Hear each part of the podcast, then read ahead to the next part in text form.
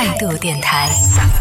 这里是为梦而生的态度电台，各位好，我是男同学阿南，来喽来喽，各位小可爱，你等了一整年的年度热词终于来了。每年到了年末的时候，各大平台都会推出各种各样的盘点，从年度热歌、年度热词到年度新闻、年度人物，大家都希望在这一年结束之前，可以通过这样的一些盘点，为这一年画上一个圆满的句号。但是，一年三百六十五天当中，每天都有各种各样的新鲜事、大事件在发生着，想要通过短短的十个词来做一个总结。多多少少有一点装不下的感觉，于是你就会发现，每年在年末的时候，由不同组织、不同平台进行的年度热词、年度流行语的盘点都会有所不同。那到底哪个榜单的总结才是最能够代表这一年的呢？只能说仁者见仁。那在本期节目当中，我们将会对近期搜狗国家语言监测与研究中心、咬文嚼字编辑部、语言文字周刊四大机构平台发布的榜单数据进行一个综合对比，看看当中提到的这些年度热词与年度流行语是不是你心目当中的二零二一年度关键词呢？首先，我们来关注到的是搜狗发布的二零二一年度十大流行语：躺平、社交牛叉症、YYDS、绝绝子、小丑竟是我自己、拿来吧你、多损啊、我 emo 了、你好像有那个大病。绷不住了。接下来关注到的是国家语言资源监测与研究中心发布的二零二一年度十大网络流行语：觉醒年代、YYDS、双减、破防、元宇宙、绝绝子、躺平、伤害性不高，侮辱性极强。我看不懂，但我大受震撼。强国有我。接下来关注到的是咬文嚼字编辑部发布的二零二一年度十大流行语：百年未有之大变局、小康、赶考、双减、碳达峰、碳中和、野性消费、破防、鸡娃、躺平、元宇宙。最后来关注到的是语言文字周刊发布的二零二一年十大网络流行语：卷、内卷、躺平。破防，emo，yyds，夺笋，更续，社恐社牛，一整个某某住。普信男女，以上就是四大机构平台发布的四份不同的二零二一年度热词流行语的榜单。因为不同的机构平台的评选标准各不相同，所以最终评选出来的榜单结果也会有所不同。那在对四大榜单进行了综合对比之后呢，我们就发现今年总共有九个关键词同时出现在了两个及两个以上的榜单当中，其中同时出现在两个榜单当中的关键词共有六个，同时出现在三个榜单当中的关键词共有两个。而同时在四四个榜单当中都有出现的关键词仅有一个。接下来我们也将和各位一起来关注一下这九个关键词分别是什么呢？首先来关注到的是同时出现在了两个榜单当中的关键词：emo。二零二一年，我不开心，我难过，在网络上有了新的流行表达，那就是我 emo 了。emo 一般是用来表达不开心或者是抑郁等等这样的一些负面情绪，也有网友把 emo 解读为一个人默默流泪的缩写。元宇宙，元宇宙可以算得上是二零二一年科技领域最火的一个概念了。二零二一年十月底，Facebook 正式更名为 Meta，更是将元宇宙的概念在全世界铺开了。元宇宙的前身是元界，最早是出现在一九九二年尼尔·斯蒂芬森的科幻小说《雪崩》当中。那是一个平行于现实世界的虚拟数字世界。元宇宙作为虚拟世界和现实世界融合的载体，同样也是蕴含着社交、游戏、办公等场景变革的巨大机遇。基于元宇宙而发生的一系列构想，背后是人类生活方式的重大变革。双减，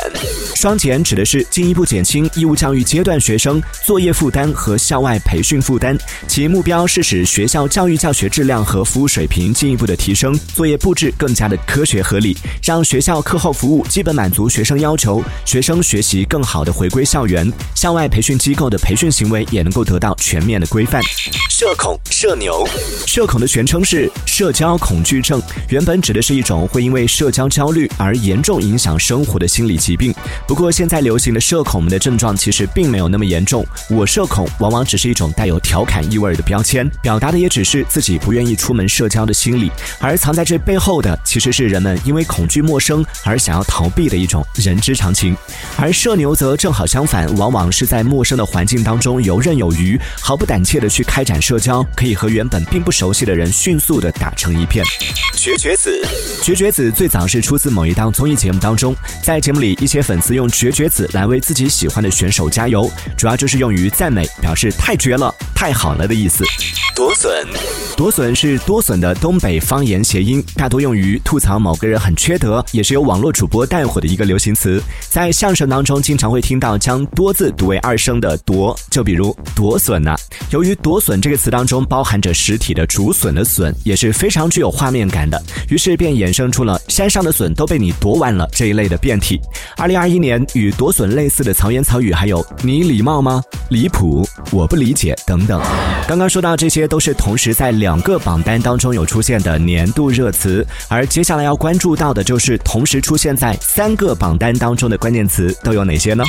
？Y Y D S，Y Y D S，相信大家都不会陌生，这是永远的神的拼音缩写。永远的神最开始是一个电竞圈梗，之后又慢慢的爆火出圈，成为了网络流行语，经常会用来赞许某个人或者是某一个事物非常优秀，在自己心目当中占据着极高的地位。值得注意的是，Y Y D S 从表面上看，虽然完全是由英文字母组成的，但其实它是汉语拼音的缩写。而类似于 Y Y D S 这样的拼音缩写式的网络热词的流行，也正是拼音在信息社会作为辅助文字功能扩大的一种体现。破防，破防原本的意思是在游戏当中突破了对方的防御，使对方失去了防御能力。而现在更多的是用来表达人们在看到震撼人心的文字或者是画面的时候，心理防线被突破的那种强烈的感动或者是情感的震撼。除此之外，破防还可以用于嘲讽在语言互动当中因为率先动了感情而心急落了下风的一方。说到这里，可以顺便一提，在十一月二十九号，B 站与中国社会科学院人民文学出版社联合发布的二零二一年度弹幕正式破防了。那我们刚刚说到的这两个词呢，都是同时有出现在了三大榜单当中的年度热词。最后我们要来关注到的就是在二零二一年同时出现在了四大榜单当中的唯一一个网络热词。从这个层面上来说，它也算得上是名副其实、实至名归的二零二一年度热词了。这是什么词呢？我们一起来揭晓一下，它就是躺平。注意喽，今年我们说到的躺平和早年间流行的躺平认潮的那个躺平还是有点不太一样的。今年流行的躺平也是被赋予了主动退出激烈的社会竞争，不再打鸡血式的拼搏奋斗，一切顺其自然的这样的一个新的寓意。而躺平这个词最早是出自二零二一年四月份一位名为好心的旅行家的网友在贴吧当中发表的一篇躺平及正义的帖子当中。两年多的时间里，他只躺平不工作，一天只吃两顿饭，每个月花费仅仅是两百多块钱。在这样一种低欲望的生活方式在全网掀起了大讨论的同时，躺平也开始悄然流行。而网友们对于如何巧妙躺平也是各有奇招，甚至出现了躺平学。与此同时，这样的一种看起来不够积极正向的人生观，也是引来了一定的批评。但实际上，很多时候，当我们在说躺平的时候，只是一种暂时的情绪宣泄，或者是忙碌间隙的一种休整，并不是完全的放弃努力和奋斗，彻底的躺平。躺平从某种意义上来说，也算是对内卷命运做出的一种抗争。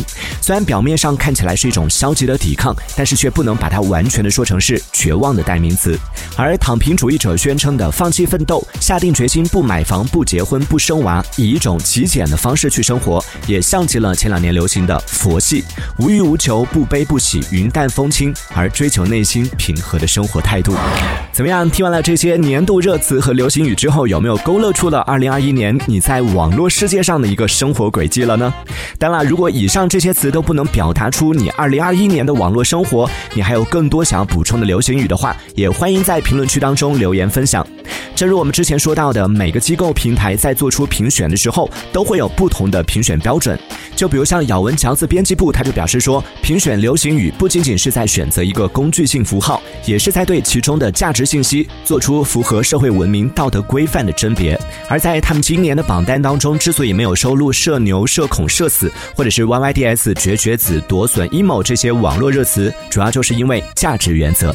当然，对于网络流行语的评选标准，每个人都会有不同的看法。比如，浙江科技学院副教授施林奇也表达了自己的观点。他就认为，既然然是流行语的评选，最重要的还是要先实事求是的把真正的流行语选出来。至于流行语的评价，更多的是社会学问题，专家有发言权，群众也可以反对。同一个躺平，有的人认为它包含了消极色彩，背后体现的价值观有待引导；那也有人认为它是对传统成功学的超越。评价。可以百家争鸣，众声喧哗。所以在今天的节目当中，我们也是希望通过以一种更开放的态度来和大家分享一下不同机构平台评选出的这些热词、流行语。同样也希望有更多的朋友可以来到我们的节目当中，和我们分享属于你二零二一年的年度热词、流行语都有哪些呢？欢迎在评论区留言互动。